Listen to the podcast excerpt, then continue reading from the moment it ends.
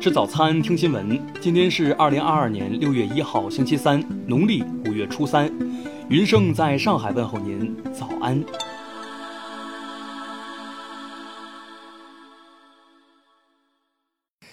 首先来关注头条消息。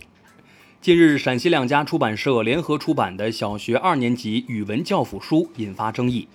据网友提供图片显示，书中一副疑似穿着日军军装的人背着老太的照片。配文称：“雷锋做好事时付出的艰辛。”图书出品方为金星国际教育集团。据公开资料显示，该公司已告解散。出版方陕西人民教育出版社昨天回应称，2017年该社在自查审读时已发现该图书存在的严重插图错误，当即停止发行销售，采取多种方式收回已销售的绝大部分图书，并向相关负责人进行了严肃处理。听新闻早餐知天下大事，下面来关注国内新闻。国家卫健委昨天通报，五月三十号新增本土确诊病例二十八例，其中北京十六例；新增无症状感染者六十九例，其中上海二十二例。国务院联防联控机制昨天发布通知，要求坚决杜绝入户消毒技术不规范、操作简单粗暴、执行跑偏走样等问题发生。文旅部发布通知。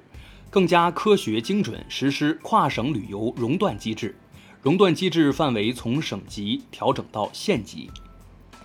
国家发改委昨天举行新闻发布会介绍，目前我国成品粮油价格基本稳定，猪肉价格处于较低水平，蔬菜价格稳中回落，有能力、有底气、有条件做好重要民生商品保供稳价工作。日前，中央纪委国家监委对江苏省委原副书记张静华严重违纪违法问题进行了立案审查调查，已对其处以双开处分。财政部、税务总局发布公告，六月一号至十二月三十一号内，对单车价格不超过三十万元的二点零升及以下排量乘用车，减半征收车辆购置税。二零二二年高考全国统考即将举行。今年全国高考报名一千一百九十三万人，再创历史新高。自六月五号起，部分国内航空公司燃油附加费将再次调整，单程最高达一百四十元，这已是年内燃油费第五次上调。下面来关注国际新闻。据塔斯社五月三十一号报道，赫尔松州居民政府打算在不久的将来启动该地区加入俄罗斯联邦的程序。使该地区正式成为一个联邦主体。当地时间五月三十号，美国总统拜登拒绝了乌克兰方面的呼吁，表示不会向乌克兰运送可打击俄罗斯境内的火箭炮系统。五月三十一号，俄罗斯天然气工业股份公司表示，由于未能支付卢布，对荷兰天然气公司暂停天然气供应。目前，俄气已经切断了对波兰、保加利亚和芬兰的天然气供应。经过数周的谈判，欧盟二十七个成员国同意终止俄罗斯石油的海运进口，一些成员国将获得延期或豁免权。韩国海洋调查船近日在独岛附近海域进行海洋调查活动，日方向韩方表示抗议。韩国外交部表示，在该岛附近海洋调查符合国际法，为正当行为。当地时间三十号晚，美国驻伊拉克西伊大型军事基地遭到至少五枚导弹袭击，无人员伤亡。目前尚未确认这些导弹由谁发射。英国《自然》杂志近日刊载报告，抗体调查显示，截至今年二月，大多数十七岁及以下美国儿童已感染过新冠病毒。五月三十一号是世界无烟日，世界卫生组织呼吁采取措施，对烟草业对其造成的环境破坏承担更多责任。下面来关注社会民生新闻。